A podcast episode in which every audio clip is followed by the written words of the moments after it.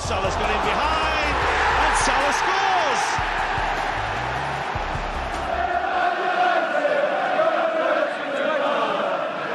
Gomez punches it clear. Trippier again can deliver. And he does. Son's there. And he's won it. Heung-Min Son right at the end has won it for Tottenham. Would you believe it? Look at the celebrations. Look at the scenes.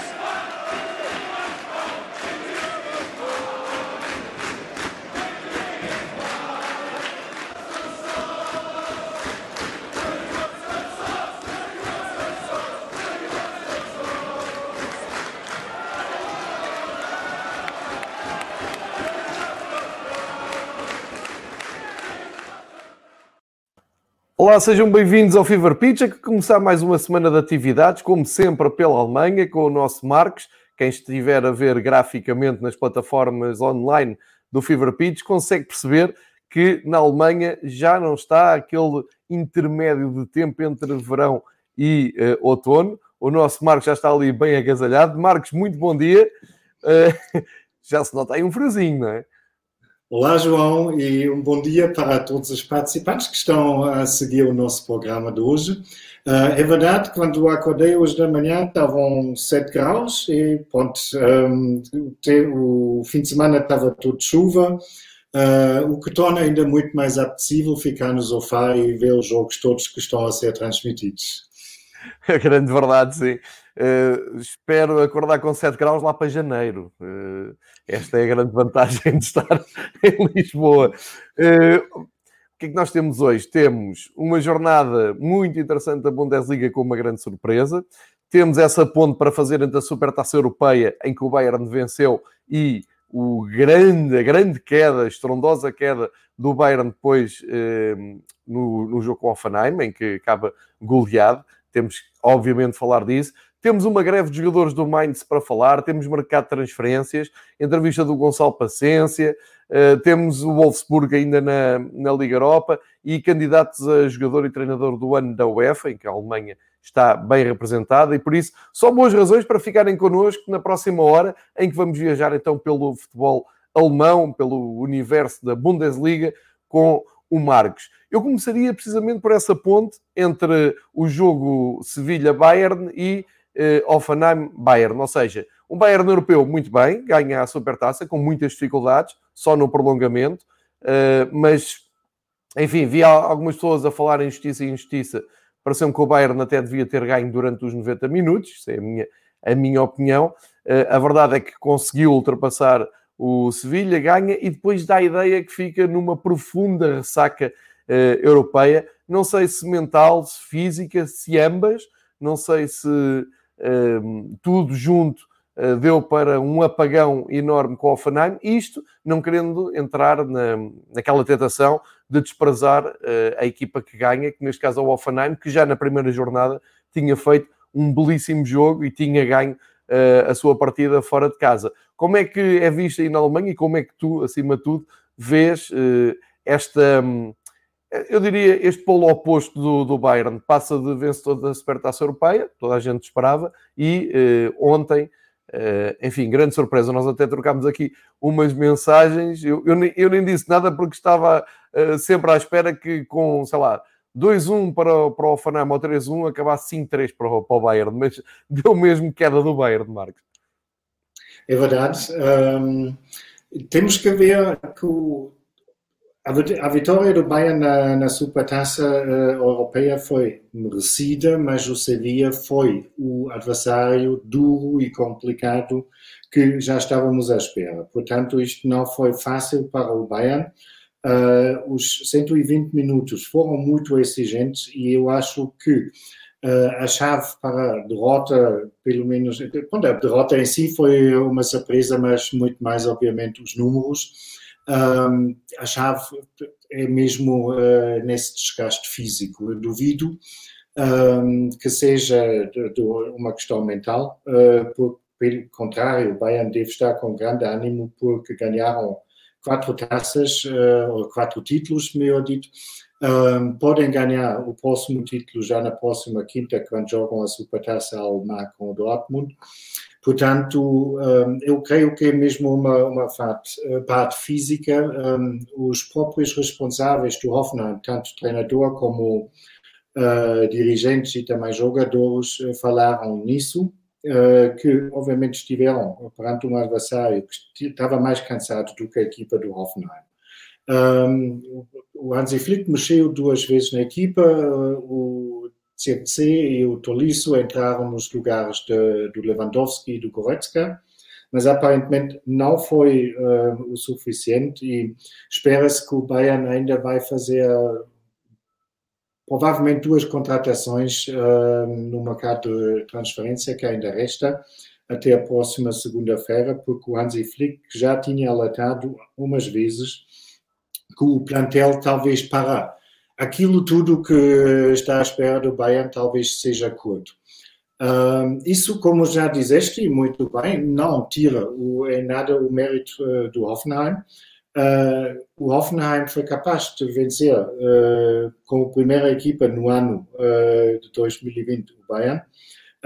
jogaram futebol corajoso, atrevido, estiveram a ganhar por 2 a 0 já aos 23 minutos. O Camaric, por sua vez, marcou mais dois golos e, e já soma. Já tinha marcado na, primeira, na primeira jornada? Sim, sim, já soma cinco golos depois de duas jornadas. Um, eu creio, o, o Hoffenheim estava cheio de autoconfiança e eu creio que a chave para isso, ou a explicação, é mesmo um, o facto de terem agora um treinador sentado eh, no banco que se chama Hönes. Já tínhamos abordado isso, que o filho do Dieter Hönes agora é treinador principal do Hoffenheim.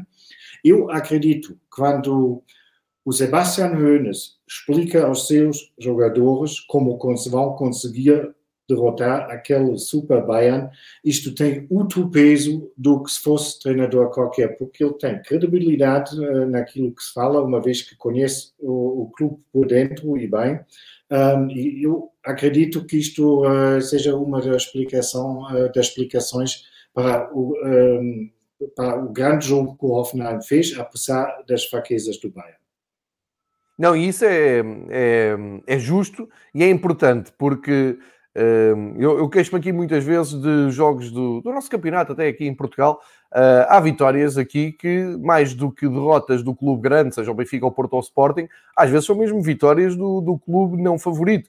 E isso passa depois para segundo plano, porque o foco vai todo para o perdedor, para o clube grande, porque é que perdeu, uh, crise, e depois dá-se muito pouca, uh, ou quase nenhuma, quase nenhum destaque, e, e, e nem se analisa bem uh, o mérito da equipa pequena. É o caso aqui do Offenheim, e tu dizes muito bem, o Boynes, por ser uh, treinador, é capaz de ter ali uma, uma dose extra de, de confiança, ou seja, os jogadores ouvirem estão a falar com um familiar de uma lenda do Bayern e, portanto, vão-lhe dar atenção redobrada. E depois eu tinha, tinha apontado aqui algo que me chamou a atenção ontem do, durante o jogo, é que o Sebastian Neunes acaba por montar a sua equipa uh, naquele, uh, eu, eu, diria, eu farto-me dizer isto, não é uma tática nova, é uma tática uh, mais, eu diria, adaptada ao, ao, ao, jogo de agora, mas tem a ver com aqueles três defesas uh, do corredor central. E ele uh, desenvolveu muito bem essa maneira. Eu acho que até criou ali uma teia que eu julgava não ser possível de, de, de, criar aos jogadores do, do Bayern, porque estamos a falar de um Bayern que foi para a frente com o Gnabry, o Müller e o Sané, mas não levou o Lewandowski, jogou com o, o e eh, acaba por esbater ali na, naquela teia de, dos três, tais, os três uh, defesas centrais, que é o Vogt, é o Bikax e é o Kaderbeck, que é o, o checo uh, muito experiente, e depois, sendo que o Kaderbeck joga na, no lado esquerdo, e depois consegue projetar muito bem os seus alas e ainda conta ali com o Geiger e o Samaseku eh, na frente da, da defesa. Isto para dizer, o Offenheim muito bem estruturado, muito equilibrado defensivamente, mas depois muito perigoso na, na parte da frente. Não é só o Kramaric, é o, Kramaric, o Dabur e o austríaco, o Baumgartner, que eh, sempre que partem a transição, ou sempre que respondem, ou sempre que conseguem eh, reagir a, uma, a ganhar a bola, vão sempre com muita qualidade. Agora, isto dá muito trabalho, portanto, isto não é só um dia mau do, do Bayern, como, como tu estavas a dizer. Eu, eu faço esta parte e tinha tirado estas notas só para ser justo com, com, uh, com o Offenheim, que no fundo uh, vai já para dois jogos, duas vitórias. Eu vou só recordar que nós na semana passada uh, nem demos assim grande destaque, mas sublinhámos o facto de eles terem ganho em Colónia, ganharam por 3-2. e a verdade é que os últimos jogos do, do Offenheim é tudo vitórias, entre jogos amigáveis e jogos de taça, é tudo, basicamente, são, são todas vitórias. E isto abalou e de que maneira? A jornada no, no campeonato alemão. E podemos passar para, para os resultados da, desta jornada na, na Bundesliga, porque este é, é, sem dúvida o jogo que, enfim, ocupa a maior parte das análises, mas já estamos aqui a ver os outros resultados. Uh, vamos deixar para o fim o jogo do Mainz, porque depois aí podemos fazer uma, uma ponte para a explicação de uma greve que, que os jogadores do Mainz fizeram e que acho que vale muito a pena falar, mas pedia-te um apanhado assim uh, rápido sobre estes resultados e o que é que tu destacas. Sendo que também sabemos que no Schalke deu a despedida, eh, a despedida do treinador e tu vais falar nisso, mas antes do, da despedida do treinador e do Mainz, o que é que tu destacas então desta, desta hum, segunda jornada da Bundesliga? Primeiro, uh, destaque, João, para a tua análise do jogo do Hoffenheim. Uh, não há nada mais a acrescentar. Um, eu acho que os restantes dessas seis uh, equipas da Bundesliga têm agora um guião como podem não sempre derrotar, mas como podem causar danos a esse Bayern. Não é uma oh, equipa invencível, agora mesmo se parecia às vezes. Desculpa interromper-te, mas agora lembrei-me da conferência de imprensa antes do, do, do jogo do Bayern, Uh, o Hansi Flick, uh, eu não, não, não te vou dizer as palavras certas, mas chamou-me a atenção dele ter dito qualquer. Ou seja, mostrou ali uma fraqueza uh, ao falar da Supertaça Europeia, a dizer. Sim, nós realmente temos aqui alguns problemas. Sim, como tu estavas a dizer, realmente ainda quer melhorar o plantel.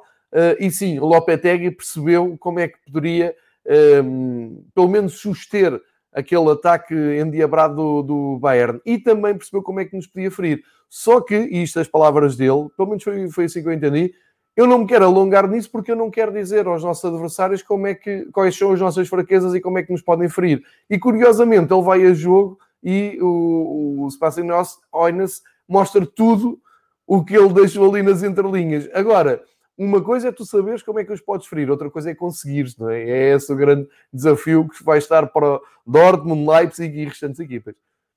Sem dúvida, João, e tivemos essa, digamos, essa, essa discussão ao longo da época passada, que faltou muita coragem à grande maioria dos clubes que muitas vezes entravam em campo e diziam, pá, isto hoje esquece, Uh, vamos já pensar no próximo adversário, porque é aí que vamos uh, tentar ganhar pontos.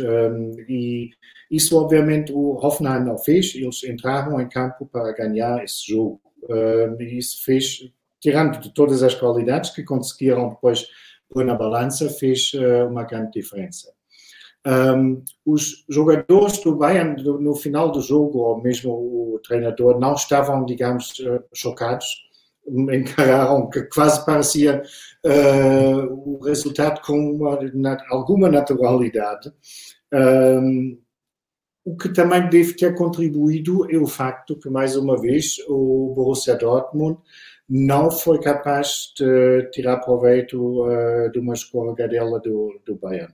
Perderam em Augsburg uh, e quando falamos em surpresa da derrota do, do Bayern, eu também incluí esse resultado uh, no grupo das surpresas uh, dessa jornada. Acho que ninguém estava à espera de antemão. O Augsburg iria derrotar uh, os putos maravilha do, do Lucien Favre por 2 a 0.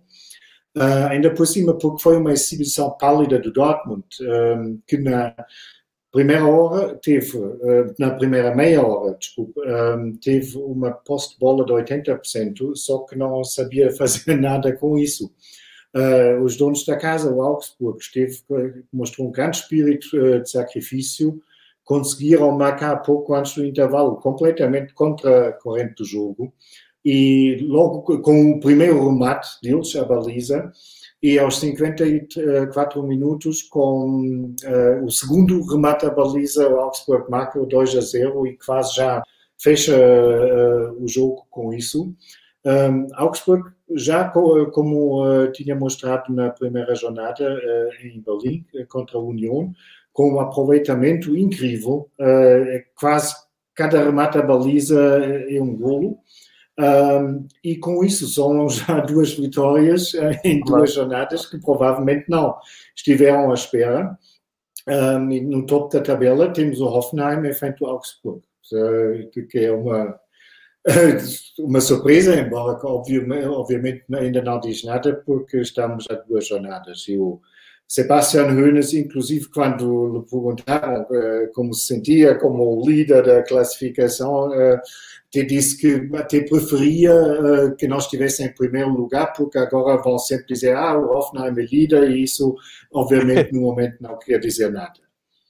Um, Criou uma pressão que ele não estava à espera. É exatamente, é exatamente. É um, dos restantes jogos, um, o Hertha BST, uh, no episódio passado, tivemos a filosofar um bocado uh, sobre a, a, vitória em Bremen por 4 a 1 devia-se mais à fraqueza do Bremen ou à, força do Berlim. Um, perderam em casa 1 a 3 uh, com a Eintracht Frankfurt e um, o, o, nosso Big City Club, como o, um, Berlim gosta de ver, uh, apresentou-se mais a, ao nível de uma turma da província nesse jogo, tem que se dizer, porque foi uma derrota mais que merecida.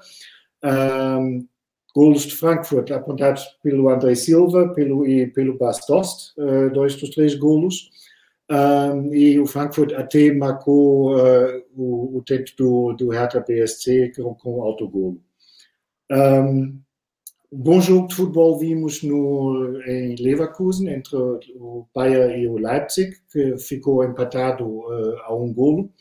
Uh, foi mesmo um bom jogo de futebol, com dois golos cedos de Forsberg aos 14 e do Demirbay uh, para o empate do Leverkusen já aos 20 minutos. Uh, ambos os golos, quem tiver oportunidade, valem a pena serem revistos, porque foram dois golos bonitos, um jogo equilibrado e muito entretido uh, a um bom nível, com resultado final justo. Um, o Bielefeld ganhou uh, ao Colônia, uh, uma primeira vitória do, do Bielefeld, que regressou à primeira divisão depois de 11 anos. Um, Tivemos aqui uma curiosidade que eu vou tentar, vou tentar recuperar, que tu, que tu me mandaste. Sim do Edmundo. Merece um destaque, porque é uma daquelas histórias bonitas do, uh, que o futebol escreve, com alguma frequência. Uh, o, o Bielefeld viu-se claramente que lutou com as armas de uma equipa que estreante uh, na primeira divisão.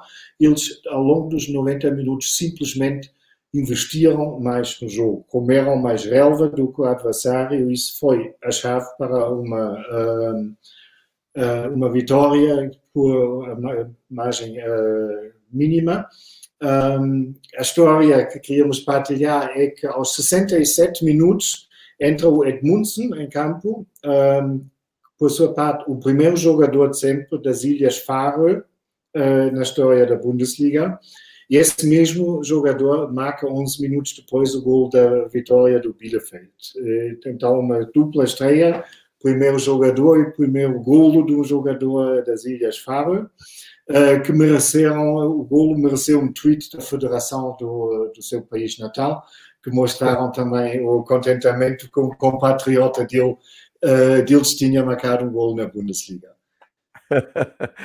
Estamos a ver aqui, para quem estiver a ver com imagem, ehm, é um tweet do, do Arminia eh, Bielfeld a dar conta do gol e logo a seguir a Federação das Ilhas Feroé a dizer unbelievable, com, com um emoji a chorar a rir e, e, a bandeira. Portanto, aqui algum orgulho nacional nesta, uh, este recorde que, que, que acaba por fazer o Edmundson, e uma vitória muito importante. E o Arminia a dar bons, bons sinais para quem estava a pensar, como eu, que iam ter muitas dificuldades na Bundesliga. A verdade é que estão a entrar muito bem, já, já vão somando pontos para andarem longe daqueles lugares onde eu começo a ver muito, muito perto do Schalke, por exemplo.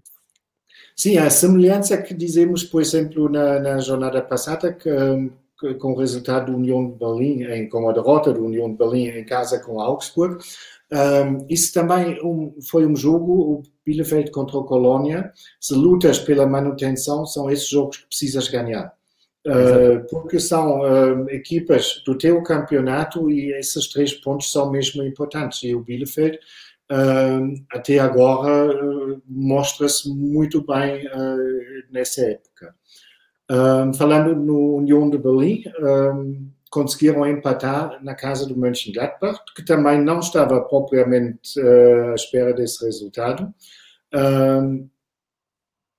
o União estava defensivamente muito forte, Uh, e às vezes até bastante atrevido uh, e roubou um uh, ponto à equipa de Marco Rose que tiveram certeza não à espera disso. e com isso acho que vamos passar para os dois jogos que realmente interessam. Acho que não esquecemos de mais nada, de mais nenhum jogo. E fizemos aqui um apanhado do, do, do, que foi a, a jornada. Exatamente. E agora vamos dar notícias, não é? Vamos bondear notícias e onde há histórias. Sim. Sim, uh, o Schalke contra o Bremen uh, foi, de certa forma, o jogo mais esperado da, da jornada, uma vez que uh, foi um encontro de dois mesmo aflitos, que vinham de épocas um, muito complicadas do ano passado e também tiveram um, um arranque da nova época desastrosa. Viu-se uma vitória justa do, do Bremen, contra um Schalke que agora soma 18 uh, derrotas, uh, 18 jogos sem vitória, assim está correto, uh, seguidos na Liga. Uh, o Füllkrug marcou os três uh, golos do Bremen, um, mas a novidade, obviamente, vinha no dia seguinte, uh, que embora que não foi, já não foi surpresa nenhuma, uh, que no banco do Schalke 04 um, a era do David Wagner acabou, foi demitido ontem de manhã, estava com, com, alguma esperança que iriam esperar até hoje da manhã para podermos dar a notícia em primeira mão, mas estavam com alguma pressa agora de despedir o treinador. E nem se um, estiveram, estiveram tanto tempo para despedir o homem, podiam ter esperado para segunda-feira, isso também é verdade. Aquilo foi uma saga tão grande, era um, o despedimento mais anunciado do mundo e podiam ter esperado para hoje de manhã, realmente. Mas eu não, fiquei um bocado decepcionado com os responsáveis do Schalke, mas uh, que eles já tomaram tantas más decisões uh, durante as últimas épocas, já não, não surpreende que não se livraram do FIFA Pitch, não é? No, Schalke também não depende só do treinador, não é? Já, já explicaste aqui muito bem. Não, não, não depende. Um, e temos que nos lembrar, o, o, o David Wagner chegou ao Schalke no início da época passada rotulado com muita esperança. Uh, David Wagner teve uma carreira até lá muito interessante, era treinador do Sub-23 no Dortmund, depois foi para o Huddersfield Town, um, eh, subiu com o Huddersfield para a primeira, um, eh, para a Premier League e conseguiu manter o clube uh, com um orçamento muito pequeno na, na primeira época no, uh, na Premier League. Uh, portanto, havia muita esperança dos adeptos que, uh, vinda dele, um, seria uma mudança para o melhor. Um, não se pode confirmar uh, que foi realmente assim. Ele fez 36 jogos uh, na Liga, 9 vitórias, 12 empates e 15 derrotas, que obviamente não é um grande balanço. Um, o problema é que a mudança de treinador não vai resolver os problemas do Schalke 04. Uh, pode dar, sim, um impulso positivo para uma equipa que está mesmo de rastos um, e que, ao que, se, ao que se ouvia dizer uh, por jornalistas que têm mais ligação uh, com o clube, um, o Wagner tinha pedido o balneário. Parece que não havia jogadores que não estavam muito contentes com a forma do David Wagner como um, comunicou com a equipa e parece que houve um mal-estar dentro do balneário, que obviamente uma mudança de treinador pode melhorar significativamente. Um, mas o, o, verdadeiro problema uh, do, do Schalke 04, já falámos sobre isso também, uh, é estrutural. Um, é uma crise estrutural uh, de um clube que continua sem ter uma SAD, que perdeu ultimamente o homem forte, o Clemens Tönnies, bem como o chefe das finanças, finanças o Peter Peters. Um, é um clube que ao longo dos últimos anos não está a ser bem gerido. Um, basta ver que tanto o Joel Matip, que depois ganhou a Liga dos Campeões com o Liverpool, bem como o Goretzka, que agora ganhou a Liga dos Campeões com o Bayern, saíram uh, a custo zero do, do Schalke. Uh, e houve um jornal, inclusive, que ontem chamou uh, o clube a loja dos zero euros. Um, a academia, que antigamente produzia, ano sim, ano não, grandes uh, talentos, como o Draxler, o Sané, o Kera, também já não é o que era, porque aparentemente faltam meias, uh, meios. O clube está com dívidas de mais de 200 milhões e falta, obviamente, dinheiro para uma solução com peixe de cabeça. Por isso, agora, mais uma vez, vai-se mudar o treinador, mas muito provavelmente um, os problemas de fundo vão continuar a ser as mesmas como antes. O que o clube precisava era alguém com, com uma visão e uma estratégia, uh, não apenas uh, para o plantel que está no relevado, mas para a organização toda do clube. Um, o homem mais desejado um, uh, nos, no, entre os adeptos do, do, do Schalke era, obviamente, o Ralf Rangnick, que já esteve duas vezes uh, em Schalke, conhece bem o clube e de certeza tem toda aquela visão e uh, o poder estratégico uh, que o clube precisava, só que custa-me imaginar que o Rangnick que já não está com o Red Bull uh, desde há dois meses e havia negociações dele com, com o Milan. Custa-me exatamente, um, custa-me imaginar que o Rangnick vai, vai dentro desses, das possibilidades atuais do Schalke 04 uh, apanhar esse barco, porque é quase uma uh, missão impossível. É um plantel caro, desequilibrado, sem qualidade, que justifica os custos. Um, o clube não se apresenta nada bem um, ao, ao público, basta lembrar os escândalos que tivemos do racismo, daquelas frases racistas do Clemens Tönnies, dos problemas com, com, a, com o corona que havia nas fábricas dele. Quer dizer, tá, todo o clube está um, dentro de, um, de, uma, de uma onda negativa que, que vai ser muito complicado resolver ou mudar para o positivo. A equipa não está bem, um, na, no sábado à tarde, por exemplo, o Ozan Kabak, um jogador do Schalke, cuspiu para, para um adversário que estava no chão, uh, algo que o hábito não viu, mas que agora a Liga vai investigar, que de qualquer das maneiras não é um gesto bonito, mas agora com, com uma pandemia a decorrer, uh, obviamente não é só um nojo, é mesmo uh, perigoso. Um, e está mesmo correr tudo mal para o Schalke no momento, porque estavam permitido 12 mil uh, espectadores a partida para, para o jogo contra o Bremen. E na manhã uh, do dia do jogo uh, as autoridades uh, de saúde cancelaram essa decisão porque o índice tinha subido para mais que 35 em Gelsenkirchen outra vez, portanto estava o jogo outra vez a porta fechada.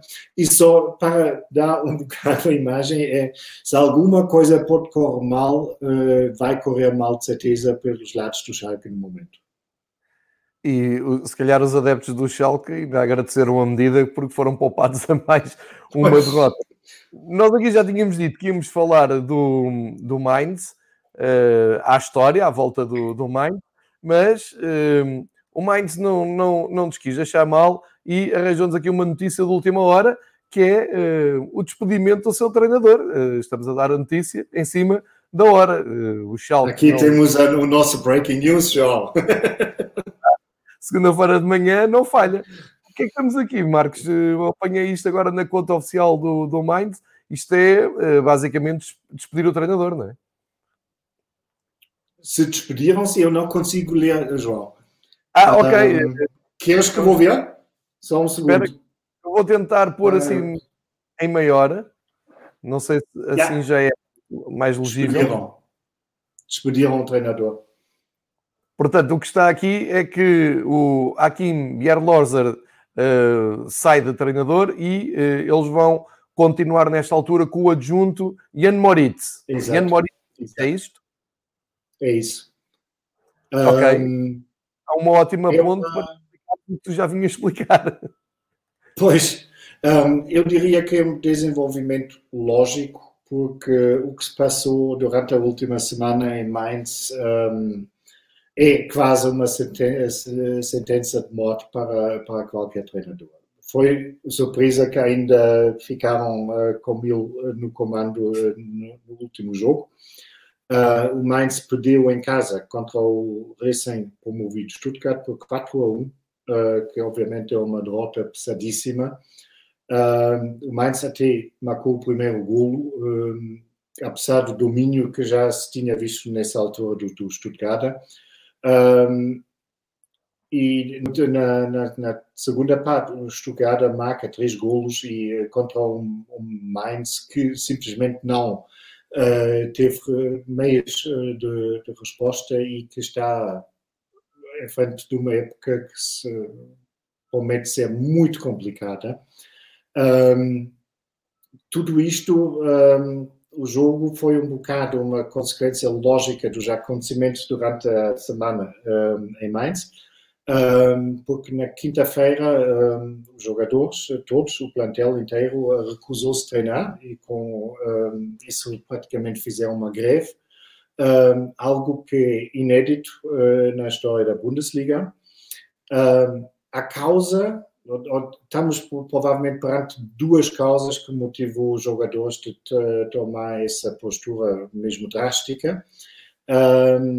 No verão, ou no, no, final da época passada, uh, o Mainz tinha comunicado ao internacional húngaro, uh, Adam Scholloy, que também é capitão da seleção uh, húngara, que na próxima época já não iria jogar muitos minutos, que estava, no, como dizer, no ranking dos jogadores mais baixo do antes. e por respeito pela grande carreira dele, como avançado e como internacional, deram licença de procurar outro clube. Um, o que se passou depois é que na segunda-feira passada, de, de repente disseram-lhe que já não contavam mesmo com ele e suspenderam-lhe dos treinos, quer dizer, impediram-lhe de participar nos treinos, um, algo que obviamente o Xoloi, o uh, próprio empresário dele, não queriam aceitar, porque é um direito de um jogador de participar uh, nos treinos da equipa. E como reação, os jogadores recusaram-se de treinar uh, na, na quarta-feira. Foi na quarta, não na quinta. Agora, é pouco provável, obviamente, por muito popular que o Joloi pode ser dentro do balneário, que uma equipa de jogadores profissionais inteiros recusa-se de treinar por solidariedade para com o colega da equipa. É pedir muito e por isso tem que haver mais um motivo e pensa-se que um, é uma questão de dinheiro, porque ficou acordado um, entre os jogadores e a direção, quando o um, campeonato foi interrompido, que um, iriam prescindir uh, de 15% apenas uh, dos salários, mas que iriam ser reembolsados quando a nova época começa com público, o que agora é caso. Parece que os um, jogadores um, e o um, Adam Scholloy faz parte do conselho dos jogadores do Mainz, exigiram o pagamento dessas verbas, algo que o clube no momento ou não pode ou pelo menos não quer fazer. E parece que isso foi, digamos, a, a gota da água, um, porque o Xolói depois foi um, dispensado mesmo de participar nos treinos. Um, obviamente, para, para, a reputação do clube, isto é uma catástrofe, ser agora o clube dos grevistas, porque mostra que algo está profundamente mal uh, dentro do clube e dentro do balneário, e ao mesmo tempo é, foi para. Se um treinador Uh, é dito pela própria equipa, hoje não vamos treinar, um, é uma perda de autoridade que no fundo torna completamente impossível a continuidade desse treinador. Por isso não é grande um, surpresa que o Mainz agora dispensou os serviços dele. Ele já ficou muito criticado em termos táticos uh, durante a última, um, última temporada, mas acho que tinha-se aguentado se não tinha acontecido agora todo esse, digamos, escândalo à volta do Xoloi e da greve da, da equipa. Certíssimo, portanto, notícia de última hora, treinador do Mainz despedido. Quando começámos o Fibra Pitch tínhamos um treinador despedido da Bundesliga, a meio já temos dois. Aqui... Olha, provavelmente os treinadores agora fazem votos que acabamos em breve para não haver mais despedimentos. Exatamente, mesmo que nem é muito normal tu veres na Bundesliga esta cadência de despedimentos, portanto isto é, é claramente casos mal resolvidos já da época passada e aqui do, no caso Sim. do Mainz das semanas Sim. Eh, passadas. O, o David o... Wagner foi crônica de uma moto anunciada. Era, já tinha eh, mencionado que eh, há sempre também apostas quem será o primeiro treinador que será despedido e o David Wagner era claramente favorito nessa categoria. Eh, entretanto, já falámos aqui do, do Mainz, já, falámos, já explicámos também o Schalke. Esta história da, da greve dos jogadores do Mainz acho que é mesmo muito importante e o Marcos explicou e contextualizou bem e que sirva um, ehm, de inspiração para tantos e tantos casos que nós vemos, não só em Portugal, mas noutros países um, ehm, onde o futebol até é jogado ao mais alto nível e depois temos estes casos particulares e nem sempre os jogadores chegam à frente, nem sempre os jogadores se unem desta maneira e isto só mostra que quando os jogadores se unem é uma força absolutamente brutal que não, não, não conseguem ser contrariados e fica este, este exemplo do Mainz que eu acho que até é inspirador. Temos também do fim de semana e da, ou dos últimos dias um português em grande destaque. Tu, tinhas, eh, tu viste a entrevista do Gonçalo Paciência que uh, tem ganho muito bem o seu espaço no, no, futebol alemão. Ele é um avançado que cada vez ganha mais respeito na, no futebol alemão. Esta entrevista do, do, Gonçalo Paciência é mais um passo na sua afirmação na, na Alemanha. Não? É? Sim, acho que o Gonçalo Paciência deu uma, uma entrevista em conjunto para vários órgãos de comunicação social em Portugal porque a bola depois deu um grande destaque, uh, o Record também teve uma peça, um, Sim, o, o Gonçalo uh, Paciência é um jogador respeitado uh, em toda a liga, sem dúvidas. Um, continua a tentar entender por que carga d'água ele foi para o Schalke, porque o que, se, o que se passa lá não é surpresa nenhuma. E o, ele mostrou-se na, na, na, entrevista, mostrou-se muito satisfeito com a mudança que é por um ano de empréstimo de, de Frankfurt para o Schalke. Uh, ele esteve dois anos em Frankfurt e disse que estava à procura de um novo desafio uh, desportivo e uh, não tenho imagens para dúvidas que isto será um, esse ano será mesmo desafiante para, para o Gonçalo Paciência. Ele na época passada jogou 23 vezes na Bundesliga e 10 vezes na Liga Europa pelo, pelo Eintracht, marcou sete golos, o que não é sensacional, mas também não é nada mal. Um, e disse que se sente bem, ou até muito bem, na Alemanha, uh, e não quis sair uh, para outro país, porque, passo citá-lo, uh, joga na melhor liga do mundo e num dos melhores clubes do mundo. duvido que a Bundesliga seja a melhor liga do mundo, mas foi, foram palavras simpáticas uh, do Gonçalo Paciência, uh, mas obviamente que o Schalke neste momento seja um dos maiores clubes do mundo é uma afirmação algo atrevida, digamos assim. As declarações valem o que valem. Não sei como lhe escreveram a situação atual do Schalke antes de ele mudar, mas desejo-lhe tudo de bom porque, no Schalke, porque professor se pode repetir, é um, é um bom jogador e merece alguma sorte em campo. Olha, está aqui uma pergunta e é a altura de eu cumprimentar todos os que estão nas plataformas uh, online a, a participarem. Eu, eu tenho uh, estado aqui a destacar muitos comentários, algumas questões uh, e vou, vou aproveitar o incansável Tactical Super Sub que deixou aqui uma questão para ti. Se sabes alguma coisa da situação do Mário Götze e também do Kevin Stoger. Um, em ambos os casos, não. Eu li no, durante o fim de semana que, no caso de Mário Götze, muito provavelmente uh, o rumo será o estrangeiro, mas nada de concreto.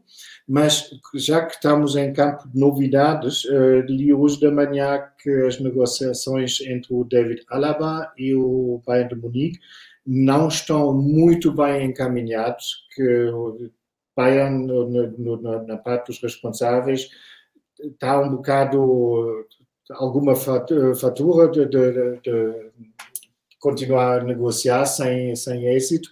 E escreveram foi, o, foi a revista Kika, que normalmente é bastante séria nas informações que dá, um, que muito provavelmente o, não vai haver novo contrato e que o Alaba vai mesmo cumprir o ano que ainda tem contrato e com isso para o ano podia sair a custo zero. Se isto se vai confirmar ou não, uh, não sei dizer, mas o é normalmente quando escreve coisas dessas é pelo menos com algum fundamento. É verdade, isso é uma bomba no mercado. Uh, para estamos a falar de um, de um, dos jogadores mais apetecíveis do, do Bayern. Vamos... Aliás, tu tinhas aqui até destacado também do mercado de transferências algumas movimentações como o Alexander Sorlot, que foi para o Leipzig, o Leverkusen, que foi buscar o Arias, por empréstimo, e o miúdo Gittens, que chegou à academia do Dortmund. Pelo menos estes três foram os teus destaques do mercado Sim. Por, por, motivos vários, um, o Alexander Sörlot, um, acho que é uma grande contratação do Leipzig. É um norueguês de 24 anos e os noruegueses, de qualquer maneira, estão em moda na, na Bundesliga no momento, como o Holland está farta-se de marcar. É ponta de lança também, uh, custou 20 milhões uh, ao Leipzig e foi contratado até 2025, vai ter a camisola número 9, uh, portanto, tudo bem uh, encaminhado para, para mais um norueguês a fazer estragos na Bundesliga. Sucessor, esteve a... sucessor, do Timo... sucessor do Timo Werner. Sucessor do Timo Werner, sim. Que obviamente são sapatos bastante grandes que vai ter que calçar, mas os responsáveis do Leipzig mostraram-se bastante satisfeitos com a contratação. Ele esteve em, em Rosenborg, eh, em Groningen, na Holanda, e em, eu nunca consigo dizer esse clube dinamarquês, o Midtjylland, Midtjylland, uh, foi transferido em 2018 para o Crystal Palace, uh, onde não ficou uh, feliz. A estadia dele na Premier League não foi um grande êxito. Um, dentro do, do, primeiro ano não marcou um único golo. Foi emprestado depois primeiro para Gent, na Bélgica, e depois para o Trabzonspor, na Turquia. Uh, e na época passada na Turquia disputou mesmo na Super League, uh, marcou 30, 31 golos em 41 jogos oficiais, uh, ganhou a taça com o Trabzonspor. Uh, jogador que se descreve como fisicamente, aliás, como qualquer novo aqui, fisicamente uh, muito forte, com uma excelente técnica e um, um, um grande jogo de cabeça. Portanto, um, acho é uma contratação do Leipzig que promete bastante. Certo.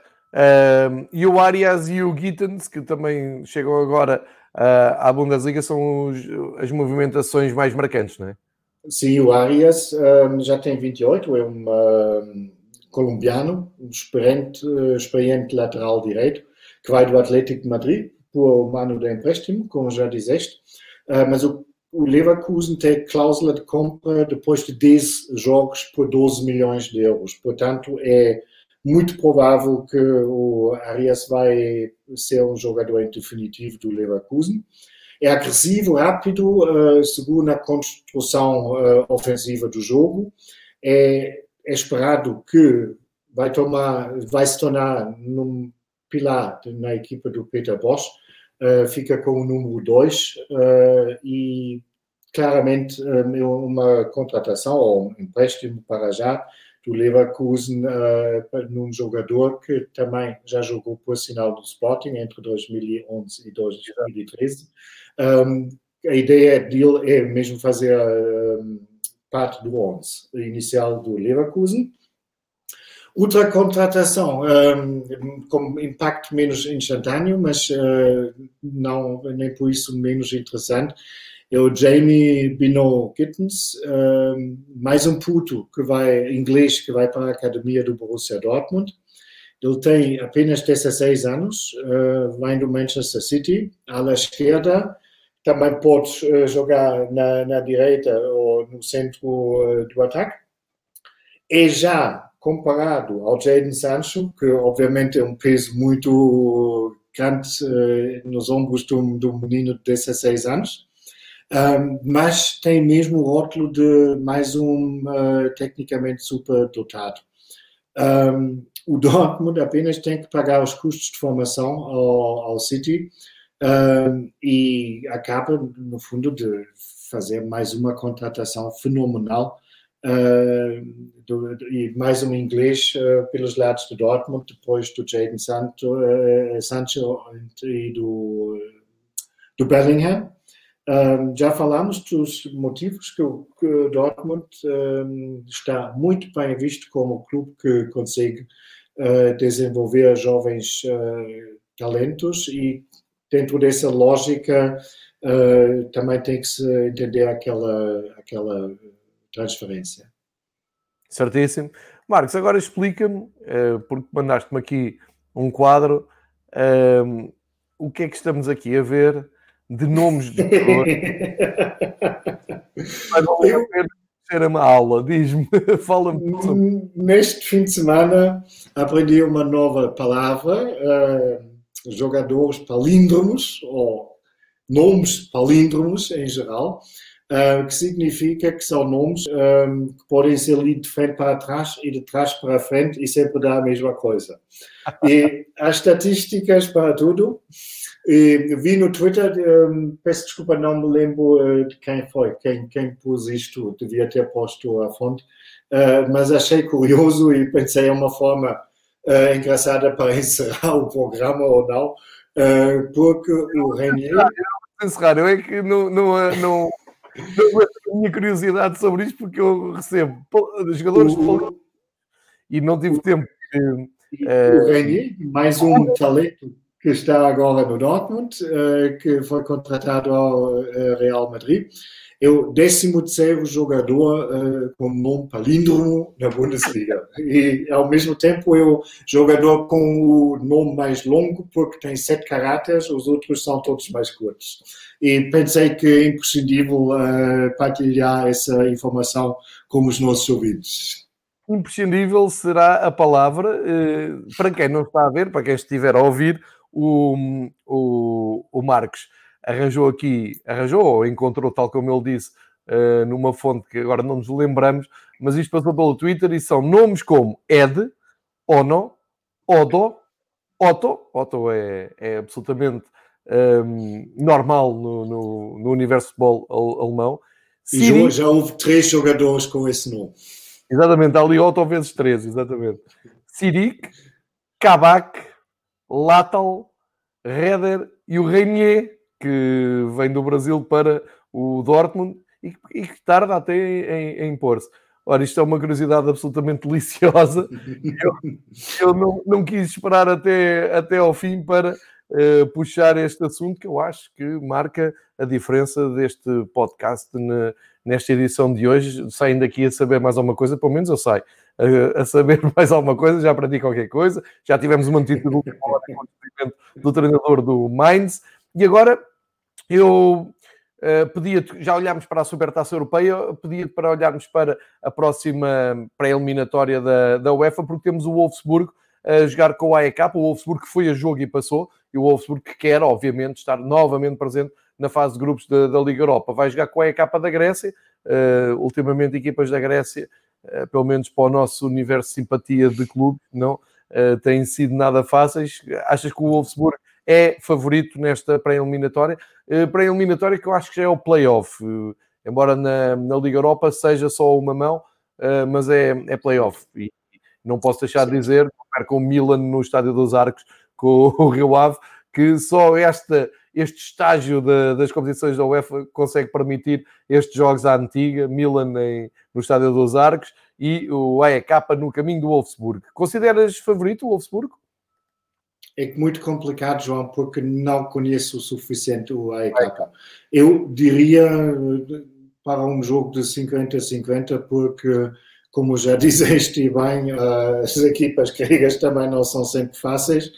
Uh, então, é o, o Wolfsburg. O Nelson Oliveira o, é tem marcado. Pois, o, o Wolfsburg já na, na, eliminatória agora ganhou com alguma dificuldade aos ucranianos do Desna, embora que também, obviamente, é muito no início da, da temporada e ainda deve faltar algum ritmo, uh, mas ganharam por 2 a 0 uh, a um adversário que jogou durante meia hora com menos um jogador. Uh, agora, com a EK, de, certeza absoluta, o grau de exigência será muito maior. como dizeste, um jogo que será, será no dia 1 de outubro, ou seja, agora na quinta-feira, e decide quem vai para a fase dos grupos eh, da Liga Europa das duas equipas e quem fica para já fora. Uh, eu estava a, a, perguntar, isto é só uma mão e o jogo é na Grécia, não é? é exatamente. Estou aqui a ver o grafismo do Wolfsburg.pt uh, eh, a dizer, sim senhor, o jogo é dia 1 de outubro e o emblema do AEK vem primeiro, portanto, uh, é, vai ser um jogo interessante de ser seguido, mas eu prevejo aqui algumas dificuldades para o Wolfsburgo. Uh, ainda por cima, o Wolfsburgo na Bundesliga tem dois jogos, dois empates. Um com o Friburgo, outro com o Bayer Leverkusen. São boas equipas, atenção. Uh, não, não são maus resultados. Dá para ter dois pontos e uh, dá para alimentar a esperança de passar ao play-off da, da Liga Europa, que eu acho que é importante para qualquer clube. Já agora, deixa-me... Digamos assim, João, um, pelo menos agora um, mostraram em Friburgo, digamos assim, depois dessa exibição do Wolfsburgo uh, de ontem, se fosse adepto do Wolfsburgo, não estaria muito otimista em relação à eliminatória da, da Liga Europa. Correto. Olha, em relação à, à, à, curiosidade que tu nos trouxeste há pouco dos nomes, uh, aqui o muito atento Tactical Super Sub diz que a fonte é uh, da conta do Twitter Grace Note Live. Eu estou aqui a Muito obrigado ao, uh, ao, ao, Tactical Super Sub, porque um, é uma pouca vergonha não dizer os, as fontes. Não gosto nada, mas realmente esqueci-me de anotar faz mal, fica aqui devidamente uh, atribuída a fonte. E agora, para, para a parte final, agora sim, uh, é que vou-te pedir um comentário sobre. Uh, há pouco estava a dizer que o Gonçalo disse na entrevista que jogava na, na melhor liga da Europa, do mundo, não sei. Um, talvez não do seja. Mundo. Do mundo.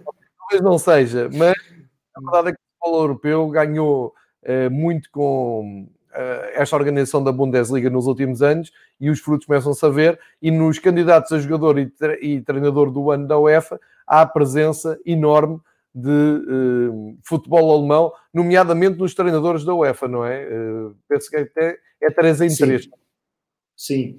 Um, o, o, prêmio do, do maior do ano, jogador do ano e treinador do ano serão, os prêmios serão atribuídos no dia 1 de outubro, uh, durante o sorteio uh, para a fase de grupos das, da Liga dos Campeões. Que temos, bom, temos uma quinta-feira cheia de, de, futebol, com sorteios, com Liga Europa e também com a Supertaça da Alemanha. Um, nos jogadores, os três um, candidatos são o Robert Lewandowski, o Manuel Neuer, ambos do Bayern de Munique, e o Kevin De Bruyne, uh, do Manchester City, que por sinal também já jogou na Bundesliga no Wolfsburgo. Um, e nos treinadores, sim, temos dois treinadores da Bundesliga, o Hansi Flick, do Bayern de Munique, o Julian Nagelsmann, do Leipzig, e não completamente surpreendente, mais um alemão, uh, que trabalha na Premier League, o Jürgen Klopp. Exatamente, este mostra bem uh, o poder do, do futebol alemão, uh, sendo que o Julian Nagelsmann eu consigo prever muito em breve, muito em breve isto é, né? ele, ele é muito novo e portanto tem a vida toda pela frente para, para treinar, mas quando ele sair, tem, acho que tem tudo em aberto para ir para a Premier League, porque é um dos treinadores que já é dos mais desejados no futebol europeu.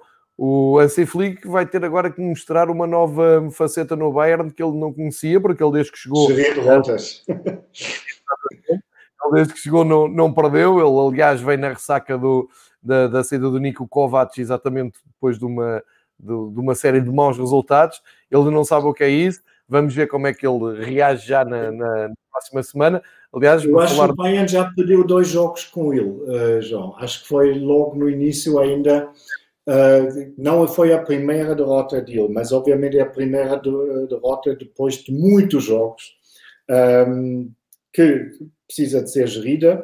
Um, ehm, eu, de qualquer das maneiras, não vejo o Hansi Flick tão rapidamente fora do Bayern. Um, ehm, eu, claro, claro, claro, claro. Também, também não vou olhar.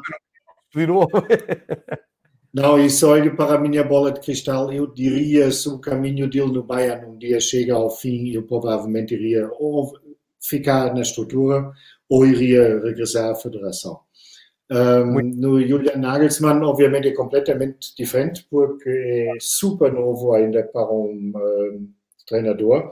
Aí fica mais a questão até que ponto ele quer continuar a desenvolver o projeto do Leipzig, porque o Leipzig, obviamente, é um projeto interessante, uh, que tem uma estrutura muito sólida, mas que provavelmente vai chegar nos próximos um, anos, digamos, a um, a um certo limite ou a uma barreira, uma vez que o clube não quer contratar jogadores experientes com, digamos, 28 anos, 29 anos, por 40, 50 milhões de euros. A filosofia do clube é clara de construir uma estrutura, aliás, está construída, uma estrutura mundial para desenvolver jovens talentos e sucessivamente um, deixá-los passar pelas várias graus de exigências dentro do grupo, digamos assim. Um, mas não está previsto um, contratações sonantes de jogadores já feitas, e como o Leipzig também não faz parte do, do primeiro grupo uh, dos clubes uh, na Europa, vão ter que estar sempre sujeitos de perder uh, jogadores chaves, como agora aconteceu com o Tino Werner, que, que foi para o Chelsea.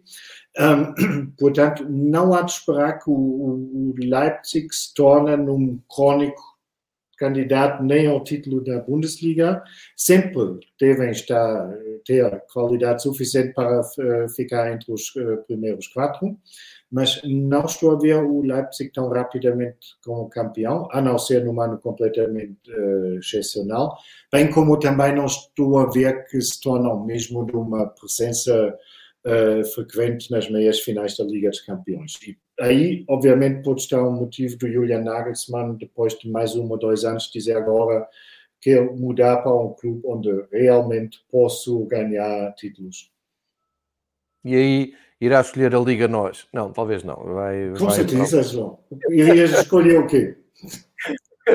Olha, mas por causa desta nossa paixão pela Bundesliga, não estamos sozinhos. O Bruno Nunes diz que compreende perfeitamente o Gonçalo, porque hum, não, pode não ser a melhor liga do mundo, tem menos dinheiro que a Premier League, mas é super apaixonante ver bons jogos e futebol positivo. Isto é bem verdade. Todos os jogos da Bundesliga, uh, aliás, é, é, factual. Se forem à casa de apostas antes de qualquer jornada, é muito difícil terem uma odd baixa para qualquer equipe. Isto quer dizer que é muito difícil arranjarem favoritos e o grande favorito desta jornada era o Bayern e foi o que foi. Uh, e isto agora vale a pena para, um, ehm, para a reta final da, da, do nosso episódio 2 uh, espreitar para aquilo que vem a ser a jornada do próximo fim de semana. Próximo fim de semana em Portugal prolongado, com o feriado no 5 de outubro, uh, não tanto na Alemanha, e por isso uh, a Sim, jornada. sim. É uma roubalheira, porque o 3 de outubro é o feriado nacional da Alemanha. É um sábado, precisamente, não é? Isto pode não servir para mais nada ao Fever Pitch na, na Alemanha, mas pelo menos mostra-nos um alemão a dizer assim, sim, é uma roubalheira. E eu acho que isso é a nosso favor. Uh, a jornada começa na sexta-feira com o União Berlim a receber o Mainz. Vamos ver o, que Mainz vai estar após a partida do seu treinador principal. Vai com o adjunto até lá. Uh, não sei se haverá notícias ou não, mas pelo comunicado do Mainz parece que vão apostar mesmo no, no adjunto. União de Berlim pode aproveitar e somar pontos, que bem precisa. Grosso da jornada no sábado, como é normal na, na Bundesliga. Eu acho que aqui os horários estamos a dizer jogos às 3h30 será 2h30 de Portugal. Exatamente. Uh, e o último jogo depois às 5h30 de Portugal. E vale a pena então, uh, eu vou, vou-vos dar o, os jogos também para porem na agenda e verem, para se organizarem já para o próximo sábado, dia 3 de outubro. O Borussia Dortmund recebe o Friburgo, vai tentar reagir à derrota do Augsburgo. O Eintracht Frankfurt recebe o Offenheim. É aqui todo, todos os olhos no Offenheim, a ver se consegue uh, uh, defender a liderança. O Colónia recebe o Mönchengladbach, que tarda em voltar às boas exibições do, do ano passado, o Borussia. O Werder Bremen, uh, com o Arminia Bielefeld aqui num jogo entre uma equipa que esteve quase a descer e outra que subiu. O Stuttgart, que vem da segunda divisão, recebe o Bayer Leverkusen. O Leipzig recebe o Schalke, uh, e é, este, é o jogo mais tardio de sábado. E Sim. no domingo temos o outro líder, o Augsburg, a ir ao terreno do Wolfsburg, também em ressaca europeia, porque entretanto passa pela Grécia, como já dissemos, no dia 1 de outubro, para já com a EK a continuidade nas competições europeias. E, teoricamente, o jogo grande da jornada, uh, Bayern de Munique e Hertha de Berlim, a fecharem uh, esta, esta jornada em Munique, eu prevejo que o Hertha de Berlim pode pagar aqui uma fatura de, daquilo que aconteceu este fim de semana, mas uh, vamos... Não é vamos... impossível, João. Essa teoria tem algum, algum fundamento. Um, vamos lá ver, porque outra vez o Bayern tem que jogar na quinta-feira. Um, tem mesmo uma, uma carga forte de jogos, de verdade seja dita. Um, tarefa muito ingrata para o novo técnico, mesmo se seja interino do Schalke, porque tem que ir logo à casa do, do, do seu classificado da época passada. E, por acaso, um, o próximo jogo depois fora de casa para o Schalke será em Dortmund, portanto eles têm mesmo uh, um calendário lixado. Um, espera-se que o novo treinador em definitivo será só apresentado depois do jogo em Leipzig, porque depois fica começa aquele interregno de, de, por causa das seleções um, e dá algum tempo para a preparação, embora que o Schalke também tem alguns internacionais e portanto não o novo homem forte não vai poder trabalhar com a equipa toda.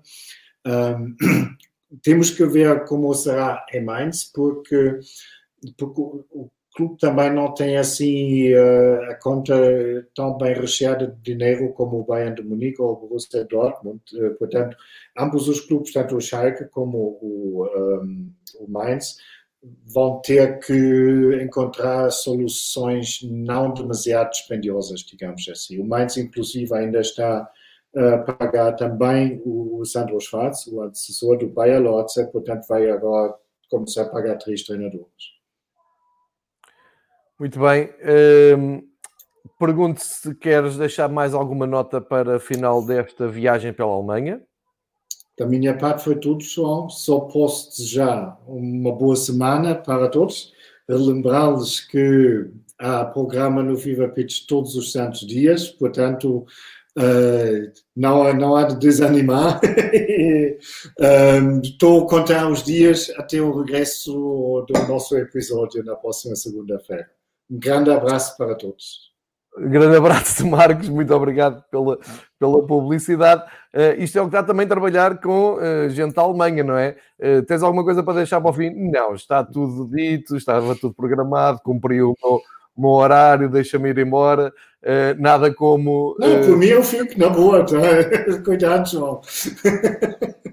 Não, sabe que no, nos, nos, outros programas há sempre qualquer coisa que fica por dizer, porque a malta dispersa-se e tal, mas aqui há aquele rigor germânico que, que eu gosto e que eu aprecio, e fica tudo dito. Portanto, recapitulando, temos dia 1 de outubro muito futebol uh, para ver, como disse o Marcos, temos o Wolfsburgo em, em ação, teremos os sorteios da, da UEFA, nomeadamente da Liga dos Campeões, com vários clubes um, acho que é já na, na quinta-feira que se sorteia a fase grupos da Liga dos Campeões. Estou certo, não estou, Marcos? Liga dos Campeões quinta e Liga Europa sexta. Europa e, sexta. Obviamente também me esqueci de uma coisa, João. Uh, os elogios foram todos em vão. Uh, porque, obviamente, hoje à noite temos o jogo grande na, na segunda divisão entre o Paderborn e o Hamburgo. Olha, nem, nem, me lembrava disso, bem, bem lembrado. Vejam, e na Eleven Sport, na Eleven Sport Portugal consegue-se ver o jogo, portanto isto é relevante.